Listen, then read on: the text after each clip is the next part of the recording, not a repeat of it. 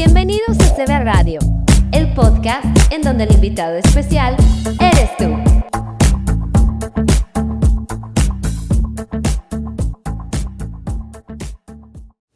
Hola, hola, hoy en Moviendo Vidas hablaremos de la gordofobia y sus repercusiones. Comenzamos. Hola, soy Daniela Egue, psicóloga con especialidad en tanatología y maestría en educación. Te invito a seguir moviendo vidas a través de CB Radio México. Aquí aprenderás a saber y a reconocer que amarte a ti mismo es lo único que tienes que hacer sobre todas las cosas. Fluye y que nada te incluya. La gordofobia, qué tema, ¿eh? En verdad. Pero para empezar, ¿qué es la, la gordofobia? Es, como su nombre lo dice, fobia. Y esto lo sufren los individuos que tenemos sobrepeso y somos blanco constantes de burlas de comentarios negativos. Se trata de una discriminación y una violencia basada en un juicio de valor moral. Y pues es fácil porque para los flacos, los gordos somos sinónimo de patillos, de inútiles y de los que siempre estamos de corre, ve y dile y hacemos favores. Pero las consecuencias que tiene la gordofobia son fatales. Las personas que padecen gordofobia tienen un sesgo inconsciente que les lleva a discriminar a las personas con sobrepeso. Debido al sesgo, eh, se asocian automáticamente una persona gorda por falta de autoestima o que piensan que carece de fuerza de voluntad para hacer una dieta y no hacen deporte. Pero algún día te has parado y has pensado qué tiene esta dama o este noble caballero que padece esta oculta eh, forma de, de a lo mejor tener temor a, a algo y del por qué tiene un sobrepeso preocupante o porque cuando alguien fuma se ve nice y no se critica tanto, eso también afecta a tu salud. Eso también es veneno, como tomarte un vaso de coca.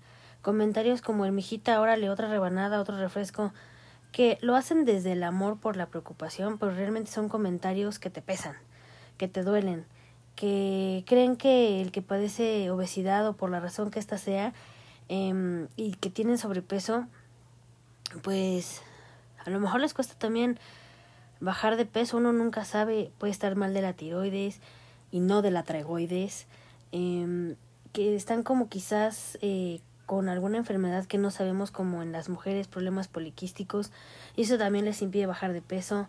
En hombres puede ser que tengan situaciones pues mal manejadas y su ansiedad la involucran comiendo, no es por falta de voluntad, no es por flojera de ir al gym, Creo que hay más factores que afectan la corporalidad. Este tipo de seres humanos merecen el mismo respeto en su casa, en la escuela, en el trabajo. Créanme, ellos tienen espejo en sus casas. Esto va más allá de, de una chica que tenga 80 kilos encima con 150 metros o un chico de 175 con 145 kilos encima. Y solo por el hecho de creerte mejor que ellos porque relativamente estás delgado, pues no digas así que tú eres muy fit tampoco, ¿no? O sea, a lo mejor tienes chance de ir al gym, no tienes tantas preocupaciones y solamente por ser más flaquito te sientes con el juicio crítico para decir maldita mantecosa, che cerdo y dentro de la familia también se dan este tipo de comentarios tóxicos. Les recuerdo que el árbol genealógico también se poda. Dentro de la sociedad escolar y laboral eh, se tilda de tontos, torpes, vagos, desalineados. Y bueno, me puedo seguir así como falta de salud, eh, ahora que estoy investigando, un dato, un dato curioso eh, es que a muchas personas las corrieron en la época de pandemia por gordos, porque se decía que los gordos se morían más rápido de COVID porque los pulmones no estaban tan sanos. Fíjense, o sea, qué impacto social te puede dar el ser un poco más llenito o, o con un sobrepeso importante, o sea, te hacen creer que no eres merecedora de amor, de respeto, de compañía, entre otras tantas cosas. Así que por favor, la próxima vez que veas a un gordito, no le digas, uy, qué obeso, mejor mándale luz para que pueda resolver todos sus males. Los supuestos males que tú crees que tiene el gordo, que tú supuestamente no tienes por delgado. Y chance tienes más locuras que el gordito, ¿eh? Aunque claro, algunos están felices con su sobrepeso y sabes qué, está bien, déjalos, nadie te preguntó del cuerpo ajeno. La gordofobia interiorizada, ¿qué es? Según Mayra Axner, ocurre cuando las personas de un grupo cree que a menudo, y todo esto es normalmente inconsciente, eh, porque hay bastante desinformación y los estereotipos eh, que la sociedad comunica es que el delgado está sano y el gordito está enfermo. Mientras crecemos con una idea que nos imprimen de que si eres gorda no vas a ser exitosa y de que si eres delgado sí lo vas a hacer. En las revistas, en las pelis, en la moda, en los médicos, eh, los nutriólogos que te dicen tal peso, tal talla, tal, tal té, profesores más gordos que tú diciéndote que estás pasado de peso, amigas con trastornos alimenticios mandándote ideas absurdas dentro de la universidad. Eh, un caso muy, muy particular es que la mamá de mi papá, o sea, mi abuela, cuando fui a entregar la invitación de boda, lo primero que me dijo, mm, estás aceptable para el gran evento. Me pasó y no estaba en esa época tan pasada de peso como lo podría estar hoy. Y sí, estoy pasada de peso, pero por salud estoy bajando. Y claro, si el físico me beneficia para amarme más mis carnes, pues adelante. Hay libros de texto de internet, de páginas como Ana y Mía, que todo el tiempo nos dicen obesas, gordas, cerdas. Lo dicen en las noticias. La obesidad en México, eh, según es para la salud, tal comida cuando pues la verdad es que muchos tienen apenas que comer la tortilla y el frijol y pues les mandan salmón con piñón, por favor nutriólogos sean más conscientes, o sea, de verdad eh, en este momento voy a hablar de pseudoperiodistas que está sonando mucho ahorita, el, el caso más sonado es la periodista Patti Chismoy, mejor conocida como Patti Chapoy, criticando el cuerpo de una talentosa y exitosa como lo es hoy Yuridia Flores, Claro, justificando que eso fue hace más de 20 años. Entonces, a ver, mi hija, ¿para qué salgas, para qué sacas eso a la luz, mamacita? O sea, pues no que tú eres un ser de paz. Claro, tu programa se presta para criticar, pero el talento, mi reina, no los cuerpos ajenos. Y bueno, ya después de que saqué mi veneno y defendí a mi team gordi, bueno, ah, porque sí, eso sí, gorditas pero sabrosas. ¿Y saben qué? Muy talentosas, porque algunas así como, este, nos hacen sentir mal porque no conocen nuestra historia, no han vivido nuestra ansiedad, no han vivido nuestros duelos, el estrés y la incertidumbre, pues muchas veces nos comemos nuestros problemas, así que dejen de meterse con los cuerpos ajenos. Por otra parte, vienen las tiendas departamentales. Tú vas a un Zara, un Pull&Bear y te encuentras puras tallas de flacas. La más gorda es 32. Hizo yéndome a la famosa tienda llamada Sexy Jeans. No sé si alguna vez escucharon o vieron el meme que la talla XL era Peter Languila y recuerden este ser saltó a la fama en el 2012 como de una de las primeras estrellas virales de YouTube. El cantante cubano eh, reside ahora en Estados Unidos y se llamaba llamaba la atención por su particularidad y estilo de baile, pero convirtió su esquelético ser porque pues, era súper alto, eh, era súper flaco. Nueva generación, buscan en Google y bueno, también tenemos las tiendas como más inclusivas. Hoy en día, esto tiene como unos 3, 4 años, en que pues va desde la XXS hasta la 4XL. Y eso es All Navy y algunas campañas de Victoria's Secret en línea. Eh, otras en Shein y, y creo que pues hay que tener atención y empatía porque pues todo esto hace que las personas que mentalmente no están cuidadas y equilibradas pues se desconecten entre el tamaño del cuerpo que dicen que debes de tener y lo normal y sano.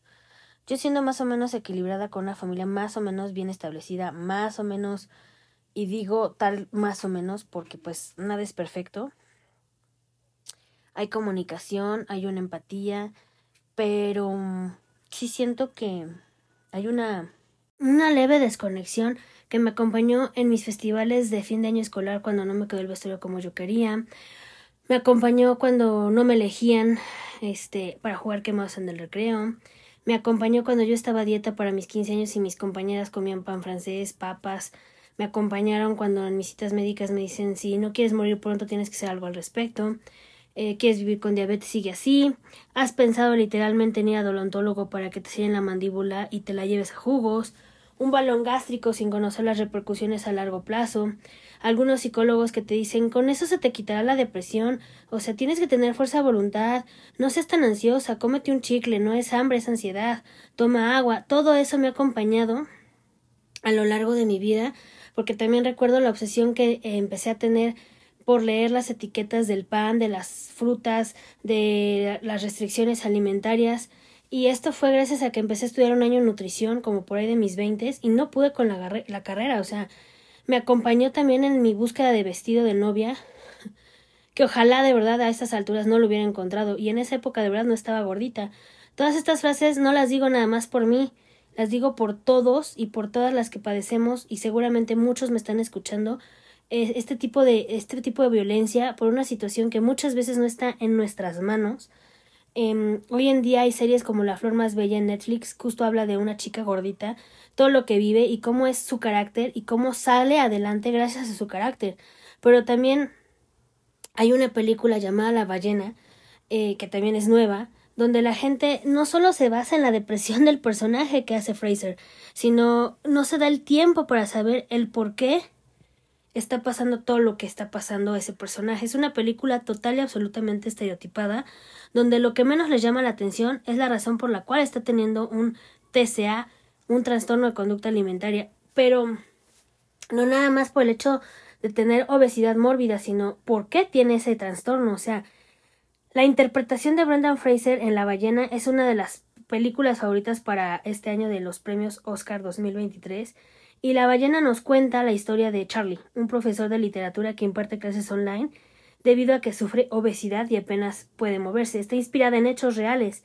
Este filme es una adaptación de una obra de teatro llamada por el mismo nombre, escrito por Samuel D. Counter, que se estrenó en el 2012. Él mismo fue encargado en adecuar la historia para que eh, tuviera la misma fiel creación de, de este personaje, porque de adolescente Samuel Hunter le confesó a uno de sus amigos su orientación sexual que eventualmente la hizo pública y lo metió en un gran lío, que lo involucró con sus padres, con una escuela religiosa, y al final lo cambiaron de escuela y aunque él creía que había terminado, pues aún las cosas no, no se resolvían.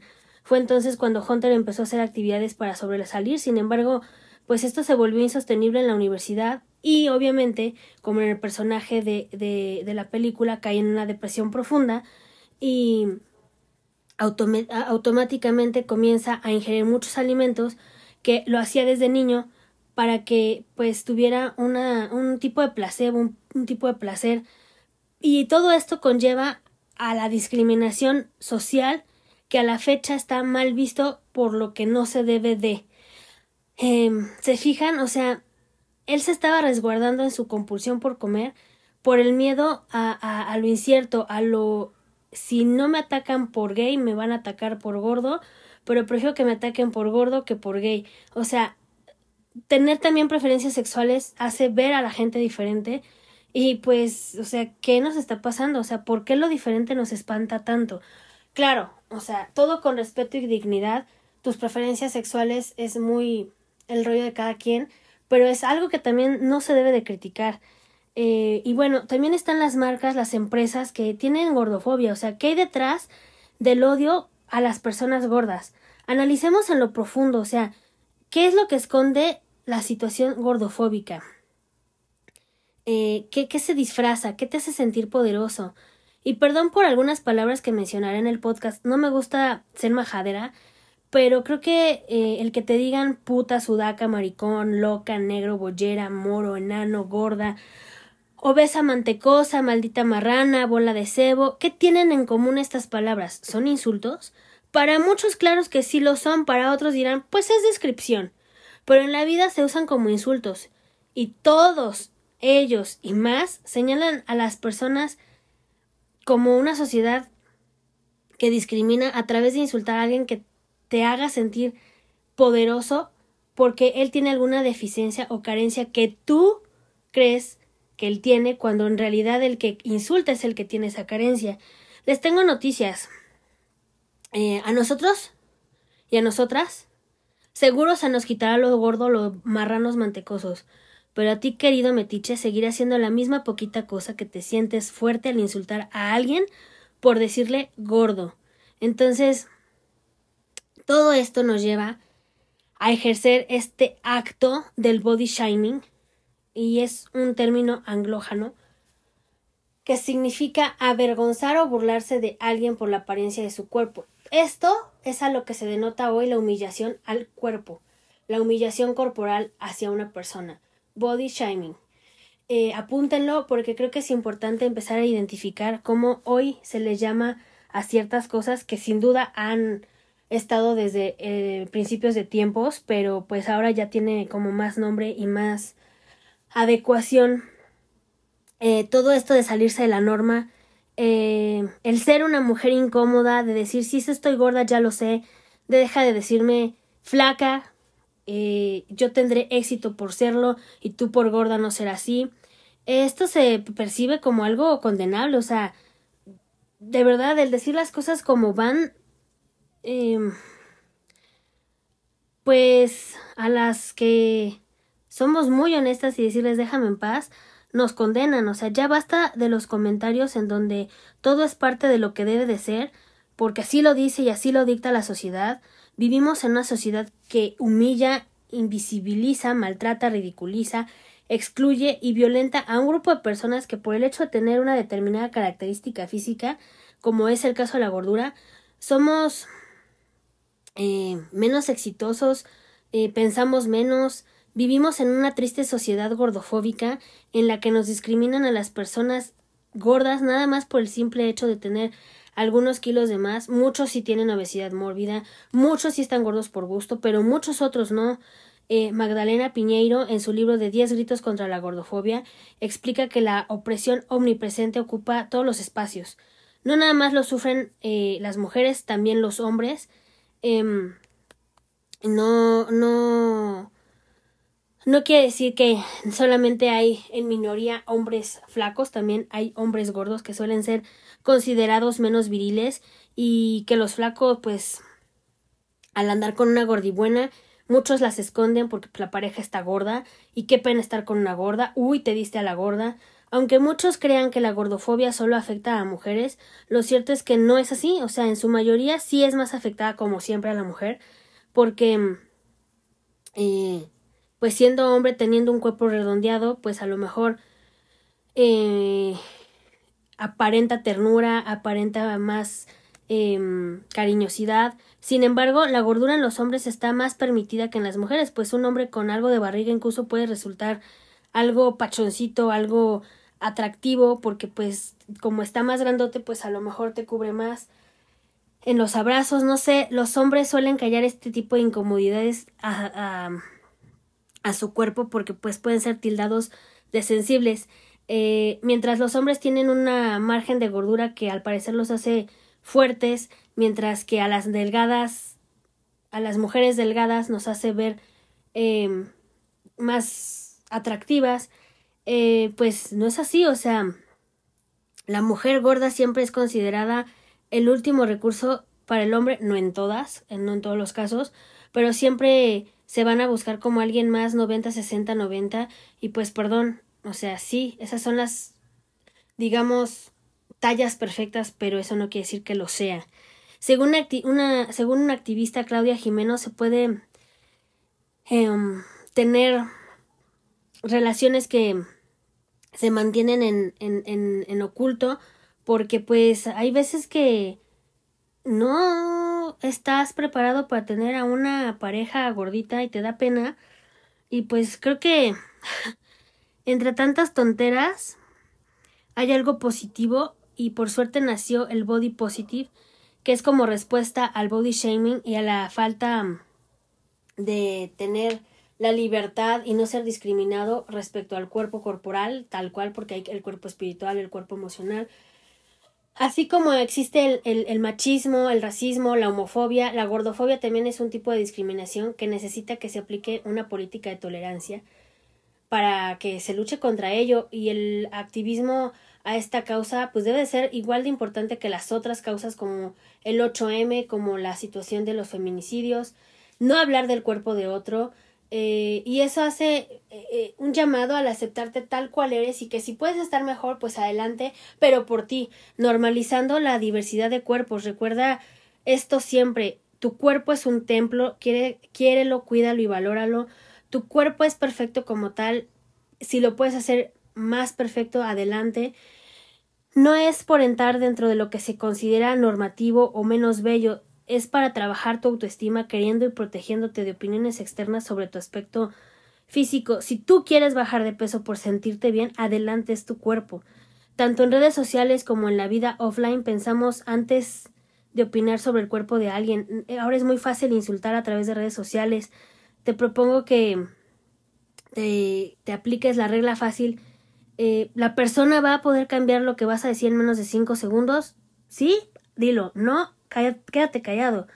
Tienes una mancha de chocolate en la cara o se ha quedado un trozo de espinaca en el diente, entonces pues chance sí se lo puedes decir porque pues podrás solucionarlo al instante, pero lo que digas de su cuerpo no lo va a poder solucionar en cinco minutos. La complexión, la estatura, el peso, eh, o sea, creo que nos podemos ahorrar muchos comentarios y muchas opiniones hirientes que creo que de verdad están de más. Les juro, les juro por Dios que por Alá, por Jebús, por quien quieran, por el universo, los gordos también tenemos espejo en casa y sabemos por lo que estamos pasando. Hay que identificar comentarios que sumen y no que resten, que de verdad les haga una crítica constructiva y no que hieran. De verdad, ahórrense sus comentarios obsesivos. Hay que construir un círculo que personas, que las personas ayuden a sumar y a valorar el cómo eres y que vean tus posibilidades y tus buenas situaciones. Eh, ten presente que lograr un cuerpo perfecto es algo irreal. No busques conseguirlo a través de lo que ves en la tele. No te frustres si no logras tener em, el cuerpo de, de, Maribel Guardia, por ejemplo, que, que pues mucho es operado, ¿no?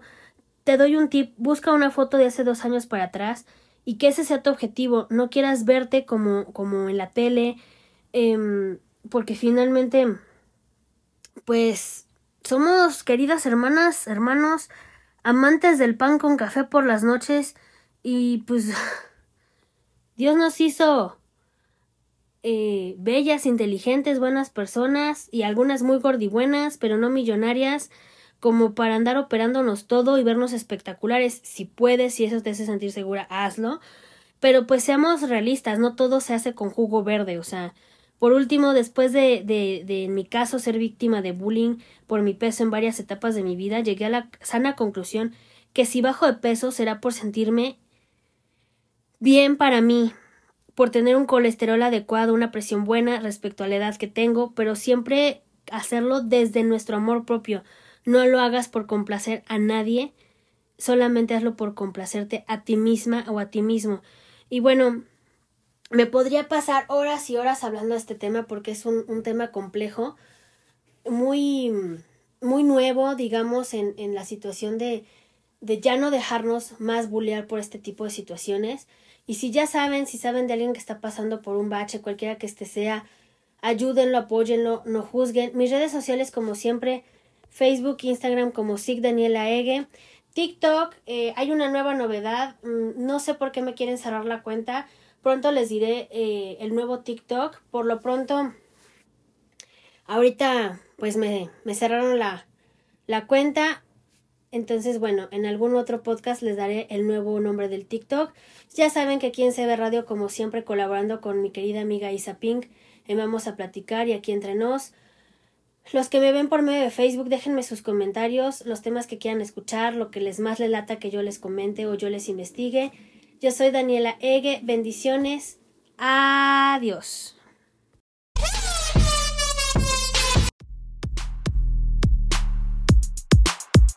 Este es un podcast original de CB Radio México.